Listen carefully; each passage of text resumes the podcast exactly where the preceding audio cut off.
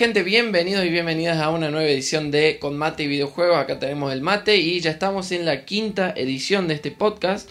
Así que muchísimas gracias por apoyar. Antes de arrancar con el video o con el podcast, depende de donde lo estén mirando, eh, pedirte por favor que si lo estás viendo en YouTube, eh, ya sabes lo que tenés que hacer, tenés que darle like o dislike, lo que vos quieras. Eh, y si querés, tenés ganas, comentar y lógicamente suscribirte al canal. Ya sabemos que el algoritmo de YouTube funciona eh, en base a recomendar cosas que a la gente le hayan gustado o que por lo menos haya reaccionado a todas esas cosas. Así que eh, cuando uno comenta, cuando uno le da like o dislike, básicamente lo que hace es ayudar a la difusión de ese video. Por otro lado, si estás en Spotify escuchando esto, también te pido lo mismo que básicamente, porque no se puede dar eh, ni like ni dislike, pero sí puedes darle follow al podcast de Combate Videojuegos y eso también ayuda muchísimo. Y lógicamente compartirlo con toda la gente que piense que le puede llegar a interesar este, esta sección. Así que dicho esto, ya podemos arrancar, ya estamos libres para eh, comenzar con el tema de hoy que es eh, el formato físico versus el formato eh, digital. O básicamente por ahí le pongo de título algo así como los formatos dentro de los videojuegos o algo así. Ya veré.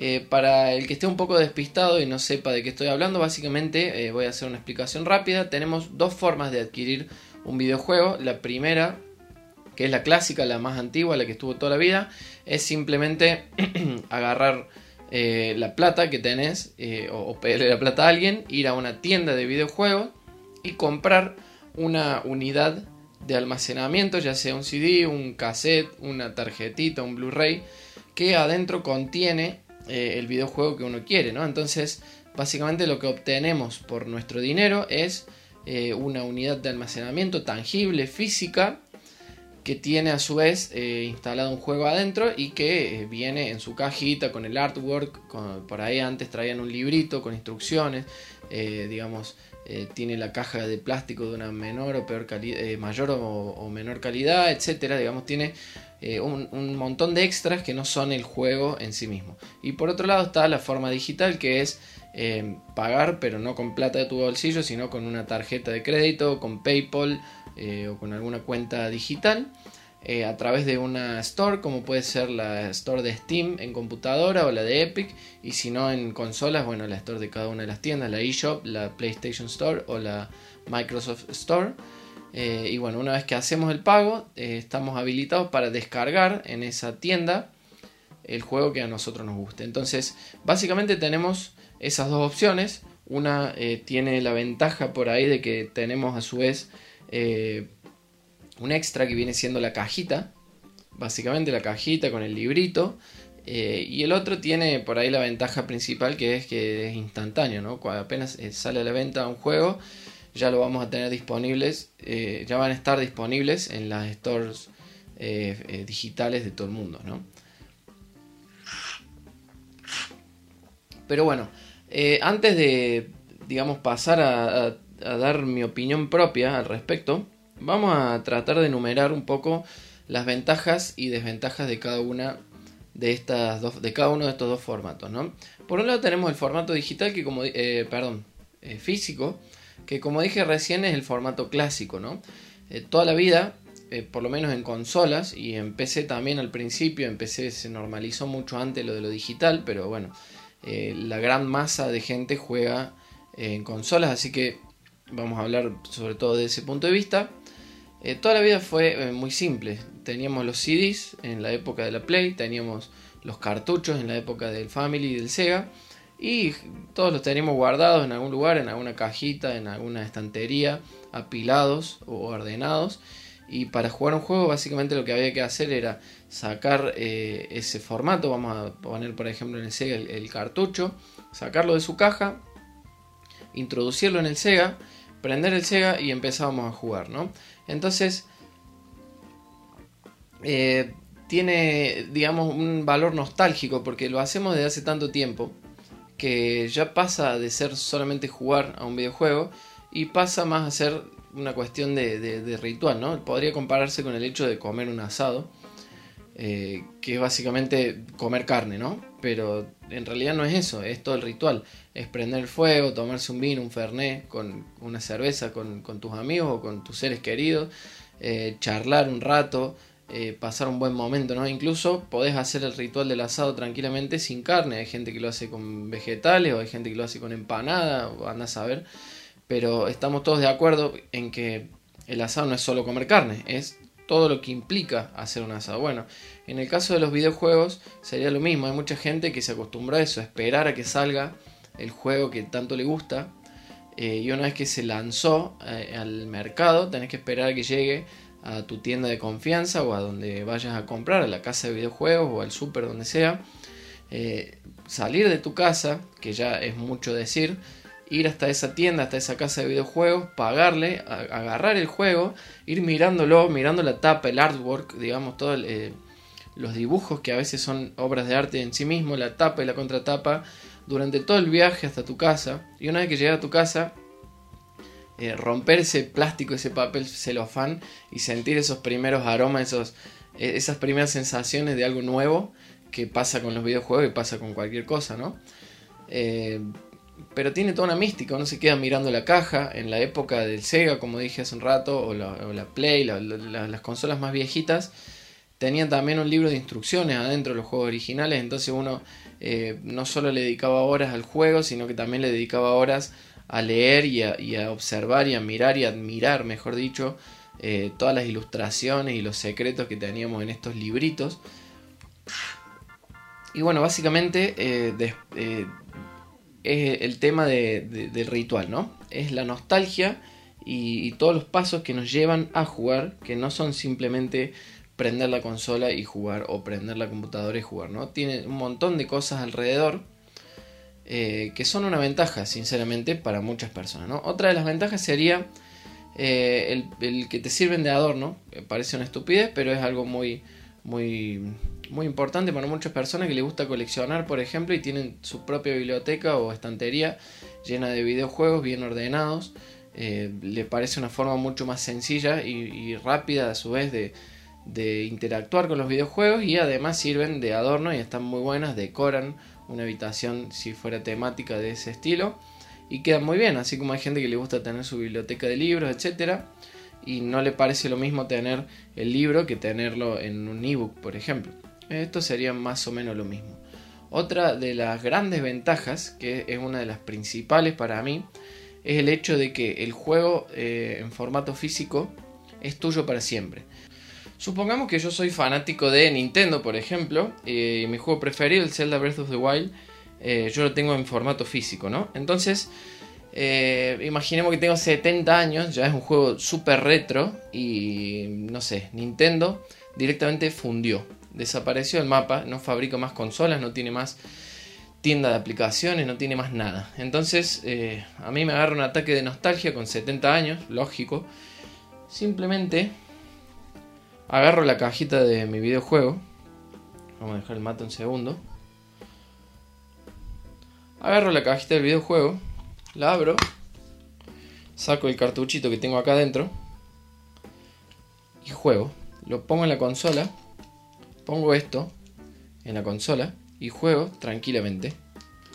Entonces, eh, si yo tuviera, por ejemplo, un juego digital que ya lo borré y pasaron 70 años y quiero entrar a la store para, volver a descargarlo porque yo lo pagué y es mío, esa store lo más probable es que ya no exista más.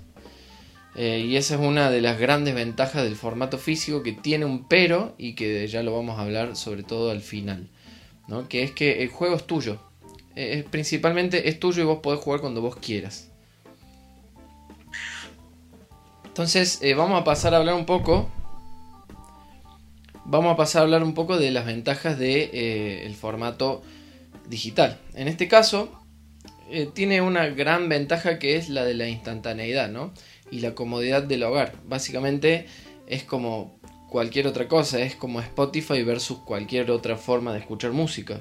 Simplemente agarramos, eh, compramos el juego, lo descargamos y lo tenemos para jugar. Y ya está.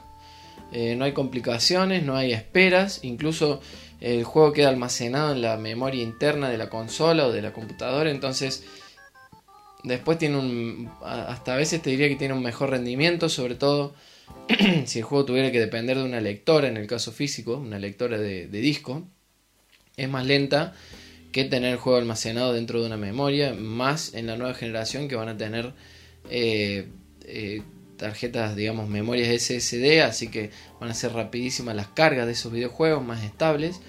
Y por ende, eh, esa es básicamente la cuestión más importante, la primera ventaja. Otra de las ventajas sería, por ejemplo, nosotros que estamos acá en Argentina, podemos conseguir juegos originales de otras partes del mundo. Simplemente tenemos que entrar a la store de, esa, de ese lugar, de esa parte del mundo, qué sé yo, de Japón, y comprarlo ahí y descargarlo ahí. Esto no se puede hacer el 100% de las veces, pero siempre, o la mayoría de las veces, eh, hay alguna trampita, alguna cuestión para hacer y cambiar, digamos, de la store, por ejemplo, argentina a la store eh, japonesa y comprar el juego que nos guste, ¿no? Eh, otra de las ventajas es que el lanzamiento de los juegos es simultáneo en casi todo el mundo. Hoy en día, cuando sale un juego, supongamos que nosotros somos muy fanáticos del Zelda, por decir, para poner el mismo ejemplo, y no nos podemos esperar ni un segundo desde que sale, lo podemos precomprar incluso y predescargar y en el momento en que dicen a partir de ahora ya está listo para la descarga, uno ya lo tiene instalado en su consola y ya lo puede jugar, no tiene que esperar ni un minuto. Entonces, eh, eso es una ventaja, lógicamente, ¿no?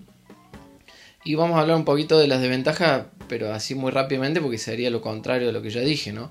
En el caso del formato digital, eh, la desventaja más grande es, para mí, para mi gusto, son dos. El tema del ritual, que no lo tenemos, y el tema de que los juegos no son realmente tuyos por más que uno los pague.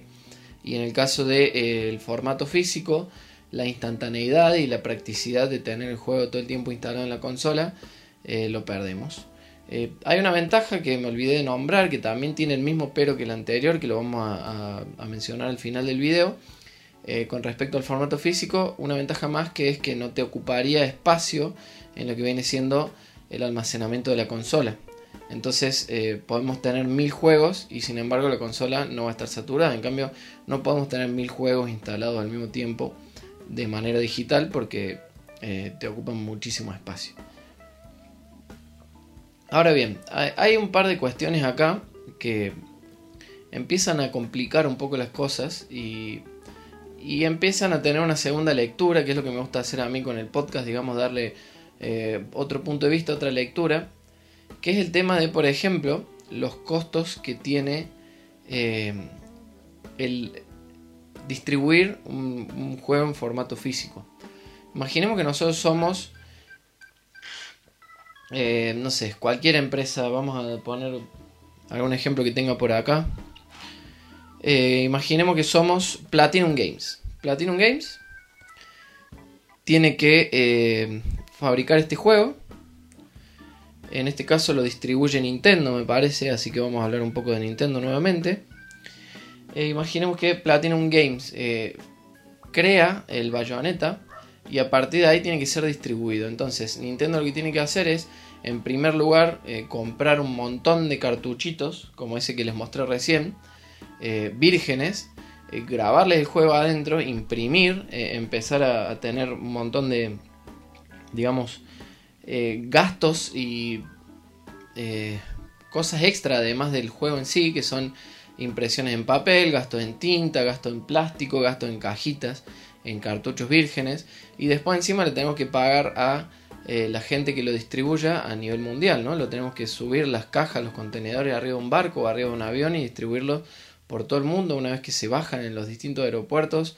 También hay vehículos de transporte, digamos, de terrestres involucrados para distribuirlos dentro de los propios países y eso es un gasto, siempre es dinero. Entonces, cuando un juego vale, por ejemplo, los juegos de Nintendo, en este caso, siempre salen 60 dólares a precio oficial. Entonces, si nosotros vamos a la, a la tienda, a la, e, eShop y compramos ese Bayonetta 1 y 2, nos va a salir, bueno, justo ese me parece que está un poco más barato, pero un juego AAA nos va a salir 60 dólares más impuestos. Y si vamos a una tienda física, nos va a salir 60 dólares más impuestos. La diferencia es que eh, dentro de los 60 dólares del formato físico, tenemos la ganancia de, la tienda, tenemos la ganancia de, todos los camioneros y la gente que haya hecho la distribución, tenemos la ganancia de la gente que haya hecho las impresiones, tenemos la ganancia de la gente que haya vendido todo lo que sea cajita y mm, cartuchos, etcétera y tenemos la ganancia de cada uno de los trabajadores que trabajó en ese, en ese aspecto, en la fabricación del, videojuego. En cambio, en la parte digital, simplemente le estamos dando los 60 dólares a la store directamente que después repartirá. Eh, generalmente suele ser un arreglo bastante jodido. Les quitan aproximadamente un 20 o un 30%. Eh, va para, por ejemplo, para Nintendo en este caso. Imaginemos esto, vamos a hacerlo un caso muy simple. Yo compro un juego de. Eh, compro el FIFA, que es de EA, en la store de, de PlayStation el 30% de esos 60-70 dólares que vale el juego va para PlayStation y el otro 70 va para EA. Entonces, eh, básicamente son dos personas o dos entidades las que ganan plata y se llevan muchísima más plata que si vendieran ese juego en formato físico.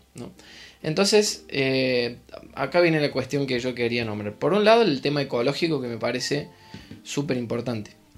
O sea, hay mucha gente que te va a decir que el tema de los servers, el tema de... O sea, hay un montón de otras cuestiones. Eh, para uno poder descargar un juego, tiene que haber un server activo las 24 horas que lo tenga y que, que lo tenga subido a internet. Entonces, eh, eso también es un consumo de energía y es un gasto ecológico, digamos. Pero eh, la producción de plástico, la producción de papeles, las impresiones de esos papeles, la producción de tinta, el consumo energético que implica el transporte, el gasto de combustibles, eh, etcétera, es eh, un gasto ecológico, digamos, muchísimo mayor en el formato físico que en el formato digital. Ahí está la primera desventaja que yo les dije que, bueno, que había que dejarlo un poco para después, ¿no? Y porque es medio leer entre líneas. Y por el otro lado, que mm, básicamente, como dije recién, eh, eso es, esos 60 dólares están contemplando absolutamente todos los gastos, eh, más allá de ecológicos, todos los gastos económicos que pueda haber llegado a tener ese videojuego, inclusive su distribución y, su venta, ¿no? Entonces lo justo y lo lógico sería que los juegos digitales eh, fueran muchísimo más baratos, porque eh, si EA, en el caso del FIFA, para dar siempre el mismo ejemplo, le está ganando el 70% del 70%, de 70 dólares en este caso a un juego digital, a un juego físico no le ganan ni, la mitad de eso. Entonces está teniendo muchísima más ganancia y ahí es cuando entran eh, otros factores al mercado. Por ejemplo, en estos últimos años pudimos ver cómo eh, Microsoft eh, larga la edición Xbox One All Digital. Es la primera consola que no tiene ni siquiera lectora de Blu-ray. Eh, un par de años después, hoy, este año, en estos meses, nos estamos enterando de que la PlayStation 5 va a tener una versión all digital. Es decir, va a tener una versión que no tiene lectora de Blu-ray. Y Xbox, además de tener la Series X, va a tener otra consola un poco más económica que también es all digital y no tiene lectora de, Blu-ray. Entonces, encima si nos vamos a, lo que viene siendo el, vamos a hacer un poco un seguimiento de lo que vienen siendo las ventas en formato digital versus en formato físico y nos damos cuenta de que, por ejemplo, cuando arrancó la generación de PlayStation 4 y Xbox One, eh, más o menos el 65-70% dependiendo del país, incluso a veces un poco más, de la gente compraba los juegos en formato físico y el otro 20 y pico 30% compraba en, formato digital. Hoy en día es exactamente el revés. Eh, es una porción marginal del mercado, cerca de un 25%, la que compra los juegos en formato físico. Y eso es porque las empresas están incentivando, en cierto modo, la compra de los formatos físicos, justamente porque les conviene, le ganan muchísima más plata y se tienen que olvidar de los gastos de distribución, de los gastos de, fabricación y también de los costos ecológicos que eso implica, ¿no? Entonces, no es casualidad que haya muchas ofertas en formatos digitales. No es casualidad que, ahora estén sacando consolas que simplemente se basan en el formato digital, sino que hay toda una decisión de mercado atrás. Están eliminando el formato físico del mercado. Y es una lástima porque como yo les contaba hace un rato, tiene un montón de ventajas buenas y encima hay una ventaja que también me olvidé de nombrar, pero que es muy importante, que es el tema de la segunda mano. Eh, cuando uno tenía su juego físico, podía ir e intercambiarlo con un amigo, con una persona que, tenía otro juego que, le que a uno le interesaba. Y así podemos jugar a mayor cantidad de juegos sin gastar. O incluso en alguna época, cuando éramos más chicos, existían algunos mercados en los que estaban los juegos de segunda mano usados. Eh, y si uno llevaba sus juegos, se los daban más baratos y por ahí salían, qué sé yo, 10 pesos eh, el juego y te salía 5 si, si, llevabas otro juego y bueno, uno iba, se la iba rebuscando para poder jugar a la mayor cantidad de juegos sin, sin tener que comprar siempre, ¿no? Y todo eso va a ir desapareciendo y creo que el golpe más bajo que nos dieron la gente de PlayStation y la de Xbox en conjunto con respecto a esto fue eh, en esta última generación. Eh, no es casualidad que yo haya traído eh, como ejemplo acá el juego de Zelda. Esto como les dije hace un rato, yo abro la cajita, pongo el cartucho y me pongo a jugar. No importa si yo estoy en el medio del campo, donde no tengo ningún tipo de señal y no tengo internet. No importa si se cortó la luz porque la Switch es portátil. Siempre y cuando tenga batería está todo bien. No importa absolutamente nada. Simplemente pongo el cartucho y juego. Ahora, en PlayStation o en Xbox pasa eh, no pasa lo mismo. En realidad, el formato físico solo lo mantiene Nintendo. El resto es un formato digital camuflado. Nosotros insertamos el Blu-ray en la consola y lo que va a pasar es que va a, eh, empezar a descargar el juego de internet. Lo que tiene, el contenido que tienen los, Blu-ray de los CDs, o sea, los discos de los videojuegos hoy en día, es básicamente un activador pero vamos a tener que descargar el juego igual. Me ha pasado a mí, por ejemplo, con el Horizon Zero Dawn, llegar, lo tenía ahí en CD, lo había comprado, lo pongo en la Play y encima en esa época tenía un internet malísimo, tuve que esperar como 6 o 7 horas a que termine de bajar el juego, después instalar y recién ahí lo pude jugar. Entonces, eh, ya no existe esto de, justamente cuando yo sea viejo y quiera jugar a mi juego en mi consola, lo voy a poder hacer. No, porque muy probablemente eh, haga falta alguna actualización, algo, y la consola no me permita jugar hasta que no descargue la última actualización, el último parche, eh, o incluso si lo tenía borrado, nunca más lo voy a poder recuperar porque esos servidores que tenían ese juego del cual yo podía descargar ya no existen. Entonces, ese fue el golpe que le dieron al formato físico no solo le sacaron los libritos y le sacaron todo lo que sea costo extra relacionado, como les mostré recién, no, lo voy a volver a abrir, pero como les mostré recién, es, una carcasa vacía con un cartuchito adentro, la cajita de Nintendo. Y con las, de PlayStation y las de Xbox pasa lo mismo. Ya no tenemos más libritos, ya no tenemos un montón de detalles y no solamente eso, sino que también tenemos que descargar el juego. Entonces eh, pierde casi todas las ventajas que tenía el formato físico eh, y es como un incentivo indirecto a que uno se vaya pasando a lo digital justamente porque a ellos les reconviene porque le ganan muchísima plata. Entonces, esto tiene una parte positiva que vendría a ser la parte más ecológica y tiene una parte muy negativa que es eh, que se pierde una opción. Lo mejor es siempre tener todas las opciones disponibles y que uno pueda elegir lo que le guste. Eh, yo no estoy ni a favor ni en contra del formato físico ni a favor ni en contra del formato digital. Estoy a favor de la libertad de poder elegir en todo caso. Entonces, eh, si yo soy un jugador que le importa todo esto del ritual, que le gusta tener los juegos en su estantería, que, valora el hecho de que eh, el día de mañana voy a poder jugar el juego sin depender de nadie ni de nada, me gustaría tener la opción de poder comprar un juego digital así sin más. Perdón, un juego físico. Y si yo soy una persona que simplemente quiere jugar un juego o, es un juego que no me interesa tanto y simplemente lo quiero probar y está de oferta y lo puedo descargar de la store y jugarlo tranquilo o, jugarlo inmediatamente apenas sale al mercado, también me gustaría tener la opción de poder hacerlo libremente. Entonces, eh, siempre mientras más opciones tengamos, mejor. Y lo que están haciendo es eh, acotarnos las opciones a una sola.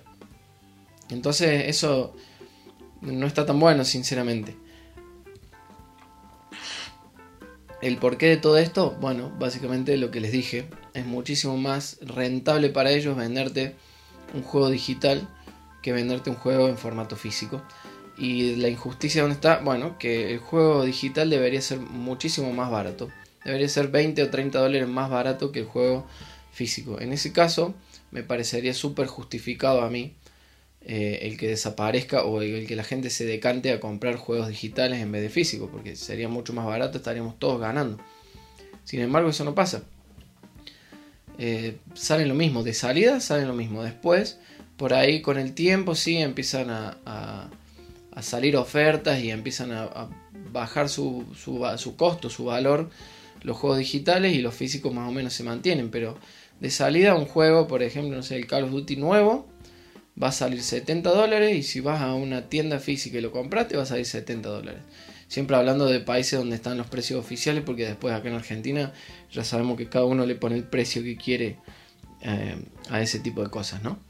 Así que un poco la conclusión es esa, que estamos eh, metidos en un embudo en el que vamos a caer eh, inevitablemente en el formato digital como única opción y yo creo que la PlayStation 5 y la Xbox Series X, ya no la S, simplemente la PlayStation 5 que tiene lectora y la Xbox Series X, van a ser las últimas dos consolas de la historia con, formato físico incluido, digamos, con lectora, eh, en este caso de Blu-ray.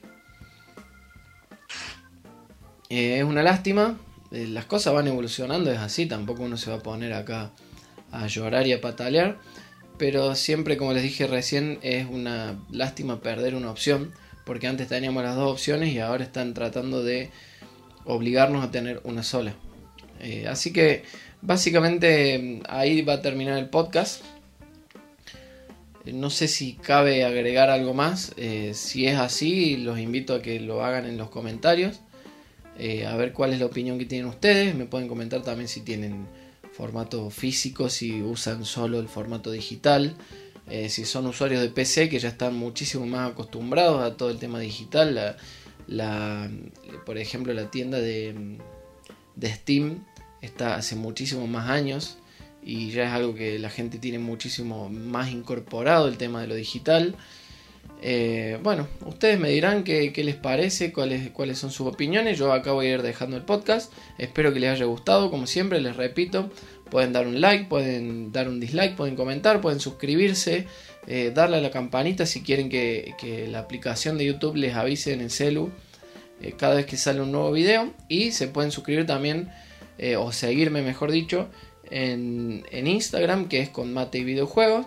Y también pueden, si tienen ganas, seguirme, darme un follow en Twitch, que eso sí que es de muchísima ayuda. Estamos tratando de llegar a los 50 seguidores en Twitch.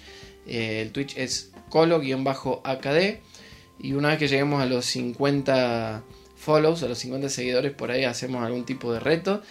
Eh, no sé, no digo nada. Si llegamos a los 100 follows, me corto la barba esta, que dicho sea de paso está larguísima, como pueden ver porque el peluquero con el tema de la cuarentena y los protocolos no me puede cortar la barba, solamente me puede cortar el pelo. Así que eh, ese sería un buen desafío. Si llegamos a 100 follow, el día que lleguemos a 100 follow, yo me corto la barba a cero, me afeito completamente. Así que em, ya saben, si tienen ganas de verme así, con la piel de bebé acá, compartan el video y díganle a la gente que se vaya a seguirme a Twitter, digo, perdón, a Twitch y si llegamos a los 100 follow, me van a ver totalmente afeitado.